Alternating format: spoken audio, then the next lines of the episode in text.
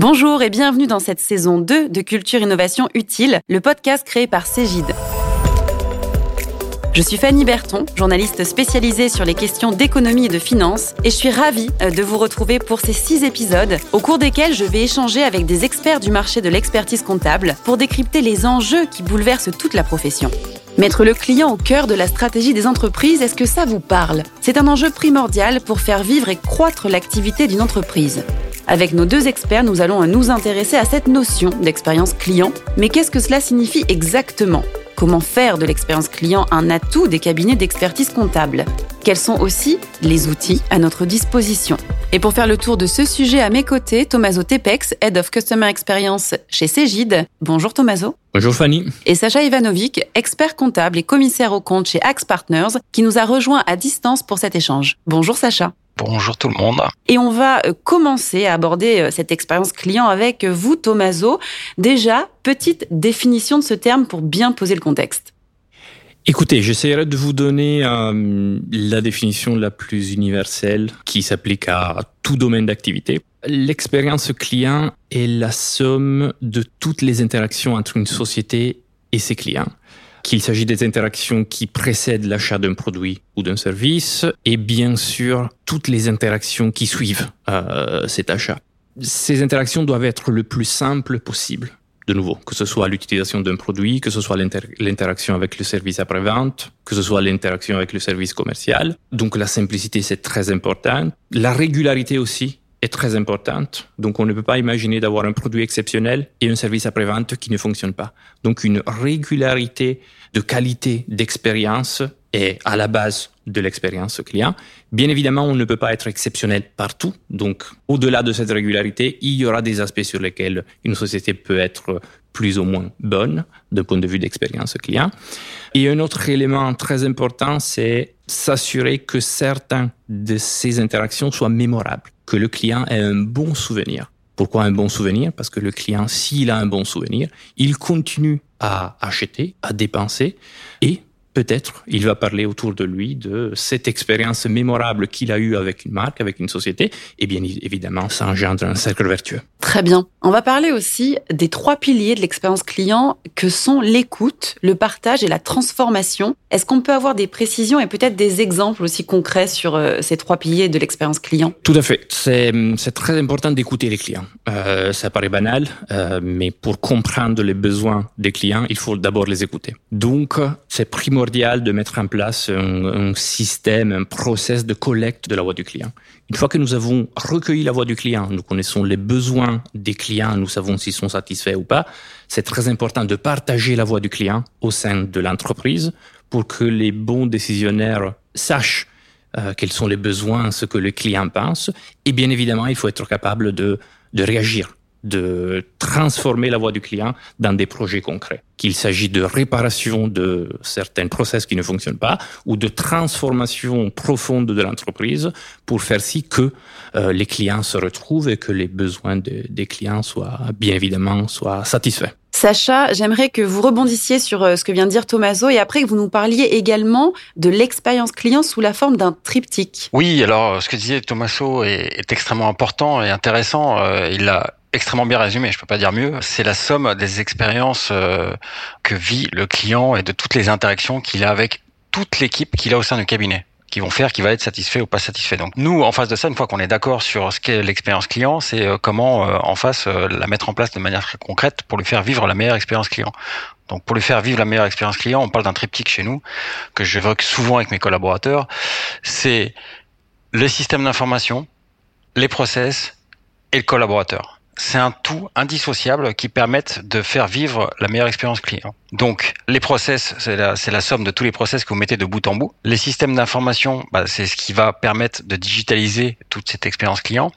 Et le collaborateur, lui, euh, est au centre de tout ça et euh, va euh, articuler la communication qui va bien pour faire vivre à ce client cette meilleure expérience possible. Voilà, c'est ça ce triptyque. Alors comment concrètement vous vous allez euh, au sein de votre cabinet inculquer la notion d'expérience client à vos collaborateurs, notamment à ceux qui sont déjà en place, puisqu'on peut penser que les nouveaux recrutés vont être un peu plus familiers avec ces nouveaux moyens euh, de communication et cette notion d'expérience client. Mais les anciens collaborateurs, si je puis dire, Comment vous inculquez cette notion? J'arrive pas à faire de dissociation entre ancien et nouveau, tout simplement parce que chez nous, on, le fait depuis le début. Alors, du coup, ça donne la réponse aussi, c'est-à-dire l'expérience client, on l'a fait vivre en formation continue. C'est-à-dire que c'est tout le temps, tout le temps, tout le temps qu'on partage entre nous, que ça soit avec les plus anciens ou avec les jeunes recrutés. C'est quelque chose qui est au centre, sur lequel on revient systématiquement. On parle de communication et comment articuler la communication. On a des, des séquences euh, hebdomadaire sur les bons tips à prendre en considération, que ce soit informatique ou communication, comme évoqué tout à l'heure, ou process. Et donc on les adapte de manière permanente. Donc c'est en fait une, formation permanente pour les plus anciens et pour les plus récents au travers du parcours d'intégration. Et est-ce que vous avez des exemples concrets dans votre cabinet de partage de bonnes pratiques? J'en ai un qui me revient, c'est-à-dire qu'on a filmé avec un client qui n'était pas forcément content. Euh, J'aurais préféré faire vivre une, bonne expérience client, mais on a, pris une mauvaise expérience. Et donc, on a dit voilà tout ce qu'il faut pas faire. Et du coup, ça permet de bien comprendre euh, ce qu'il ne faut pas faire. Je prends un exemple parce que ce qui s'est passé là, c'était avec la distancielle qu'on vit actuellement avec la crise sanitaire.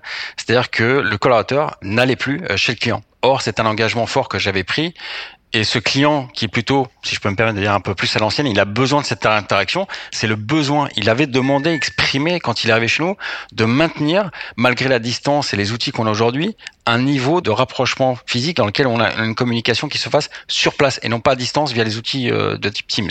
Et ben, il nous l'a reproché. Ça m'a permis, au travers de cette vidéo illustrative, de dire, voilà pourquoi le client exprime que c'est important, malgré le fait qu'on soit à distance, de venir régulièrement. Lui, il voulait qu'on vienne tous les mois, mais certains clients, c'est important de maintenir cette relation qu'on a au travail pour le télétravail, mais avec les clients, de venir chez lui. Parfois, on en prend des bons, là, ça a été un moins bon. Mais ça exprime aussi ce qu'est l'expérience client et ce qu'il faut ne pas faire. Exactement. C'est assez concret. C'est plus révélateur quand c'est moins bon. Et c'est plus révélateur, oui. Alors qu'une bonne expérience client, on se dit, bon, bah, c'est juste normal d'avoir une bonne expérience client. Sauf que c'est pas toujours le cas.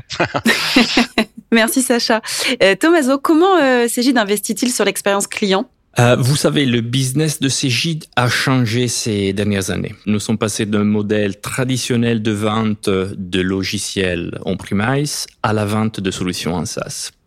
Euh, donc, c'est des solutions sur abonnement. Maintenant que la plupart de nos clients sont dans le cloud, euh, l'expérience doit, doit changer. Donc, Cégide se, se prépare à cette, à cette transformation. Jusqu'à maintenant, nous avons lancé un programme, bien évidemment, de travail sur, sur la voie du client, sur l'expérience client, qui se base sur les trois piliers dont je vous ai parlé. Donc, l'écoute, le partage et la réparation.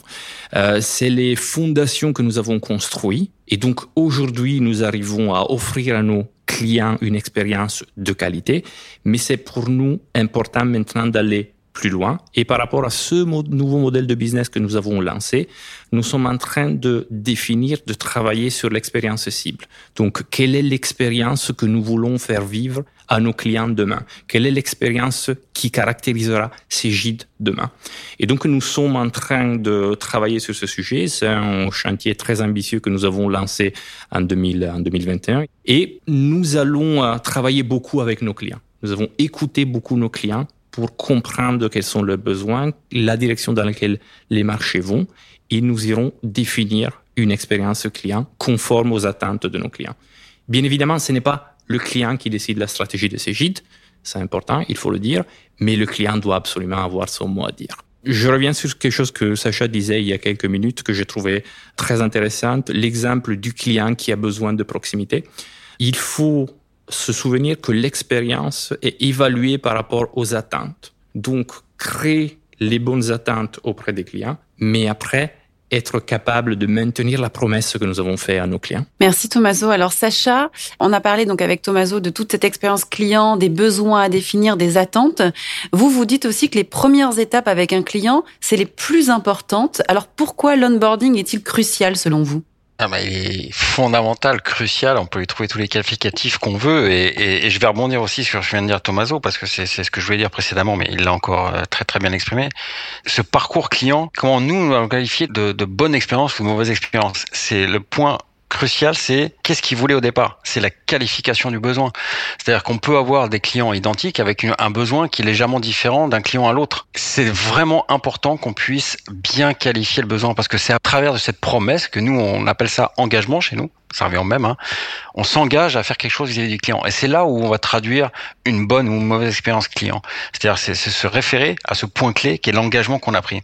Et pour m'assurer que ça marche, je mets le paquet sur la partie onboarding d'un client c'est là où nous allons mettre les fondations de notre future relation client. C'est-à-dire que j'ai introduit quelque chose que je n'avais pas vu dans mes expériences précédentes. Aujourd'hui, ce que je fais lorsque un client arrive chez Axe Partners, on a une phase d'onboarding très importante dans laquelle on fait participer le client et on lui dit exactement tout ce qu'il y a à faire. Donc déjà, on vérifie, parce que souvent on n'a pas toujours les mêmes interlocuteurs. Hein. On peut avoir un signataire qui a besoin de quelque chose et quelqu'un d'opérationnel qui va lui être notre interlocuteur avec notre opérationnel chez nous. Donc on vérifie que le besoin qui a été émis et qui était signé contractuellement est bien celui qu'on retraduit, non pas celui qui a signé la propale, mais celui qui va la vivre au quotidien. Donc on, on s'assure que la compréhension est bonne et mutuelle et qu'on n'a rien oublié. Auquel cas on peut faire un nouveau réglage. Ensuite on lui présente notre équipe il nous présente la sienne avec elle on va travailler. On lui présente les process, donc je reviens sur mon triptyque, et tout ça va être en face de son besoin qu'on a bien qualifié ou qu'on va régler si on l'a mal compris au départ. C'est pour ça qu'on met le paquet sur la phase d'onboarding parce que je considère qu'elle est cruciale. il ne faut pas oublier qu'aujourd'hui, ce onboarding, il peut changer aussi au fil du temps parce qu'avec les mouvements euh, de turnover dans, chez nous ou chez eux d'ailleurs, parce que c'est plus chez les clients, euh, il faut souvent le re-régler euh, pour bien maintenir ce besoin qui a été qualifié tout au départ. Ne l'oublions pas. Très bien. Alors, on le voit, il est important de capter cette voix du client. On va aller sur les outils comme le CRM. Tomaso, expliquez-nous en quoi son rôle est-il si déterminant? C'est déterminant, comme le disait Sacha, la technologie joue un rôle euh, fondamental dans ce type de process et dans ce type de transformation des entreprises. La technologie nous permet de capter la voix du client. Donc, c'est que grâce à, à des solutions technologiques que nous pouvons capter la voix du client et surtout partager la voix du client. Si cette voix du client n'est pas partagée, mais elle reste dans les ordinateurs, dans les notes des commerciaux, du service après-vente. Bien évidemment, on ne peut pas, on ne peut pas l'utiliser. Donc, des outils comme le CRM nous permettent effectivement de organiser cette captation, cette, cette collecte de la voix et bien évidemment de la, de la travailler. Chez Cégide, effectivement, nous avons une équipe qui s'occupe de la collecte de la voix du client. Et ensuite, nous avons un groupe de travail transverse où toutes les équipes sont représentées et donc tous les mois, nous partageons, l'équipe voix du client partage les feedbacks avec tous les services de la société.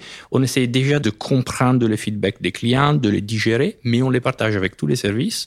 Chaque service prend les retours du client et travaille il porte la voix du client au bon décisionnaire pour que des projets de réparation, des projets d'adaptation soient mis en place pour répondre aux besoins du client. Et donc, c'est que grâce à la technologie que nous pouvons faire ça. Ce sera impossible de le faire sans des produits technologiques, que ce soit le CRM ou que ce soit d'autres outils de, de, de, collecte, de partage de la voix du client. Parfait.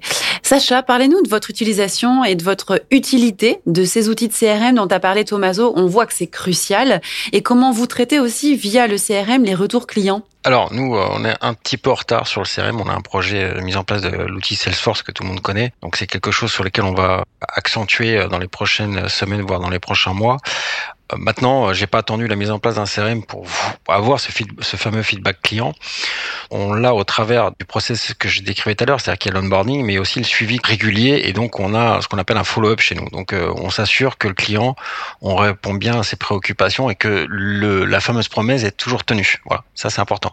Alors après, la fréquence est différente d'un client à l'autre, mais on s'assure. Maintenant, avec la mise en place du CRM, on va le faire et c'est ce qu'on s'apprête à faire dans les prochaines semaines. On va envoyer un questionnaire assez simple pour avoir du feedback client. C'est-à-dire que moi, je demande aux collaborateurs d'avoir eux-mêmes leur feedback. Je leur dis, mais n'hésitez pas, lors de vos discussions avec les clients, en disant, est-ce que vous êtes content de moi? De manière à ce qu'ils puissent avoir eux-mêmes directement ce fameux feedback. Mais on va les aider aussi pour avoir sous une autre voie parce qu'on sait que le client peut ne pas toujours être direct et, euh, et tout dire. Donc on va euh, envoyer un questionnaire simple à, quatre ou cinq questions pour avoir ce fameux feedback avec euh, des outils de type Microsoft, par exemple du Forms, pour avoir un retour immédiat sur sa satisfaction ou pas. On va circulariser tous nos clients, donc ça viendra en complément de ce que j'évoquais tout à l'heure. Tomaso, quelles sont les recommandations à donner aux experts comptables sur le choix de leur CRM concrètement? Bah, je trouve que le, le, triptyque dont nous avons parlé jusqu'à maintenant, donc euh, la bonne technologie, les bons process et l'onboarding de collaborateurs, c'est la recette pour, pour réussir toute transformation et pour réussir aussi le lancement d'un outil CRM. Pour ce qui concerne la technologie, je dirais, ne vous lancez pas dans des projets trop ambitieux, trop complexes. c'est mieux de commencer. N'attendez pas, commencez peut-être avec des outils plus simples, avec des process plus simples, mais il faut, il faut commencer, il faut s'y mettre. La complexité pourra venir dans un deuxième moment, on peut trouver toujours des fonctionnalités supplémentaires, mais commencez, n'attendez pas, parce que si on attend, on est vraiment en train de perdre du temps. Aujourd'hui, c'est très difficile de piloter un business sans un outil, sans un outil de CRM. Et un troisième élément, on a parlé effectivement des collaborateurs, c'est quelque chose d'hyper important et que souvent on oublie. Souvent, on choisit le bon, la bonne technologie, le bon outil, euh, on déploie les bons process et on pense que les collaborateurs suivront. Ce n'est pas toujours le cas. Le changement se fait de la base. Ce n'est pas nécessairement quelque chose décidé par la direction, par la direction générale, mais les collaborateurs doivent être convaincus. Ils doivent comprendre pourquoi tout d'un coup on doit changer la façon de travailler. Souvent, ils ont peur du changement et ils se disent cela veut dire que tout ce que nous avons fait jusqu'à maintenant n'allait pas. Ce n'est pas ça. C'est que le marché est en train de, changer, les besoins des clients changent et donc les sociétés doivent évoluer. Mais tout cela doit être expliqué avec des exemples concrets aux collaborateurs. Le changement part de la base, c'est important de le retenir. On parle de technologie, on va parler maintenant aussi bah, de l'intérêt d'Internet dans sa globalité. L'intérêt de demander des avis aux clients et comment faire? Parce que finalement, quel est le but de ces recommandations qu'on va trouver sur Internet? Oui, c'est quelque chose qui existe depuis de nombreuses années dans le, dans le B2C. Et c'est quelque chose qui devient de plus en plus important dans le B2B aussi. Moi, je dirais, comme je disais par rapport au CRM, commençons avec des choses simples. Les avis Google, les plateformes de secteur. Donc, commençons à être présents sur ces, sur ces solutions-là. Quand nous avons des clients que nous savons être satisfaits, n'hésitons pas à leur demander leur avis et leur demander de prendre la parole. Sacha, euh, j'aimerais qu'on parle des nouveaux entrants. Comment vous réagissez face à tous ces nouveaux entrants qu'on trouve aujourd'hui et quel est votre positionnement précis par rapport à eux? Les, nouveaux entrants, euh, il y en a de plusieurs sortes. Hein. Il y a des entrants qui se positionnent sur du low cost, il y a des nouveaux entrants qui se positionnent sur des segments un peu identiques aux nôtres, il y en a euh, sur des segments différenciants, par exemple la spécialisation sur un secteur d'activité, qui n'est pas notre cas. Donc en fait, les nouveaux entrants, on les regarde, mais concrètement, j'en ai très peu vu sur le segment sur lequel on est nous. J'ai beaucoup vu de nouveaux entrants sur du low cost et cela on s'en préoccupe pas euh, vraiment puisque euh, ils proposent une promesse qui est différente de la nôtre. Ils proposent une promesse qui est sur le essentiellement basée sur le prix. Je dis pas qu'on fait pas attention au prix, mais euh, il y a un prix en face d'un service qui est demandé. Moi, je m'intéresse plus à, à des, des clients qui ont un besoin exprimé qui est différent de celui du prix. Voilà. Donc pour résumer, euh, les nouveaux entrants que j'ai vu arriver euh, dans la profession comptable, euh, j'ai plus l'impression qu'ils sont sur du, du, low cost, ou alors j'en ai vu un, un, récemment qui était plutôt que sur les systèmes d'information. Et pour moi, c'est pas encore ça. C'est-à-dire que soit vous cherchez un système d'info, du full digitalisation, soit vous cherchez un prix et en fait, j'ai très peu vu de ces dernières années de cabinets qui viennent se positionner sur les trois et qui apportent euh, le triptyque dont je parlais tout à l'heure. Oui, d'accord. Il y a une espèce de niche en fait sur les nouveaux entrants et votre positionnement est complètement différent puisque vous allez être vous allez être sur des conseils à valeur ajoutée, vous qui prennent en charge tout ce triptyque dont on a parlé. Merci Sacha. Alors Thomaso, je reviens forcément hein, sur cette notion d'expérience client, c'est le sujet de notre podcast. Elle est mise au centre de la stratégie hein, chez Cégide. Alors ces évolutions, par contre, elles restent parfois un peu compliquées à mettre en place dans les cabinets. Pourquoi, selon vous, et qu'est-ce qu'il reste aujourd'hui à faire? Euh, je trouve qu'au-delà de l'expérience client, euh, l'ingrédient principal dans tout projet de transformation d'entreprise est le facteur humain. Nous en avons parlé beaucoup jusqu'à maintenant, mais j'insiste sur ce sujet-là. C'est très important d'emborder les collaborateurs, que les collaborateurs sachent pourquoi nous sommes en train de changer. Donc ça, c'est quelque chose de, de, très important. Et un deuxième sujet plutôt lié à l'expérience client, c'est la définition de l'expérience client. Définissons l'expérience que nous voulons faire vivre à nos clients et en quoi cette expérience nous différencie, nous caractérise par rapport, par rapport à la concurrence. Pour moi, c'est vraiment les deux éléments. Très bien, merci Thomaso. On va finir avec une dernière question.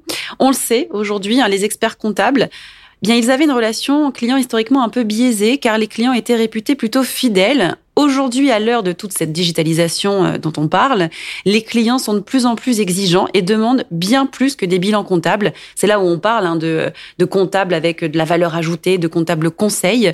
Dans tout ce contexte, comment on améliore leur expérience client? Thomaso je rebondis sur, euh, sur la réponse de Sacha par rapport à la concurrence. Effectivement, il nous a dit qu'il y a des cabinets qui se positionnent sur certaines, euh, certains secteurs en particulier. Il y a les cabinets low cost. Pour moi, déjà, ça, c'est un signe qu'il faut se positionner sur le marché de façon claire. Et donc, identifier l'expérience que nous voulons faire vivre à nos clients et dire à nos clients là où nous sommes excellents et là où nous sommes moins bons, peut-être. Et donc, ça doit, ça doit passer par là. Définir l'expérience, la communiquer de façon claire et bien évidemment, maintenir les promesses que nous avons faites à nos clients. Sacha? Bah, chacun euh, définit son segment de client et, et nous, euh, au travers de toutes les réponses qu'on a fournies euh, précédemment, on se positionne sur un segment clair. Donc, c'est celui de répondre aux préoccupations de ces clients qui veulent plus que leurs chiffres. Maintenant, il y a une qualité qui va en face, il y a un prix qui va en face. On, se retrouve quand même aujourd'hui confronté à, quelque chose qui est un peu schizophrénique, c'est-à-dire qu'on veut un client qui veut toute cette qualité et tous ces process, tout ce triptyque qu'on a mis pour lui pour répondre à ses préoccupations, mais avec un prix low cost. Ça, c'est parfois la difficulté qu'on a sur le terrain, mais bon, le réglage se fait naturellement et, et on voit euh, les clients aller vers les cabinets qui leur correspondent par rapport euh, aux promesses. Le réglage se fait, est en train de se faire. Nous, en tout cas, on a mis en place tout ce qu'il fallait pour faire vivre cette expérience client. Donc ce fameux triptyque dont je vous ai parlé tout à l'heure, parce qu'on sait ce que demande le marché, on leur apporte la réponse, il faut juste que le prix soit en adéquation avec ses attentes. Merci, merci beaucoup à tous les deux pour ce partage sur cette notion ô combien importante de l'expérience client. Merci. Merci Thomaso, merci à toute l'équipe Cégide. Merci, merci Sacha. Cette table ronde touche à sa fin, mais vous pouvez écouter les autres épisodes de la saison 2 de Culture Innovation Utile sur toutes les plateformes de podcast. Et pour plus d'informations sur les solutions d'expertise comptable, rendez-vous sur www.cgid.com.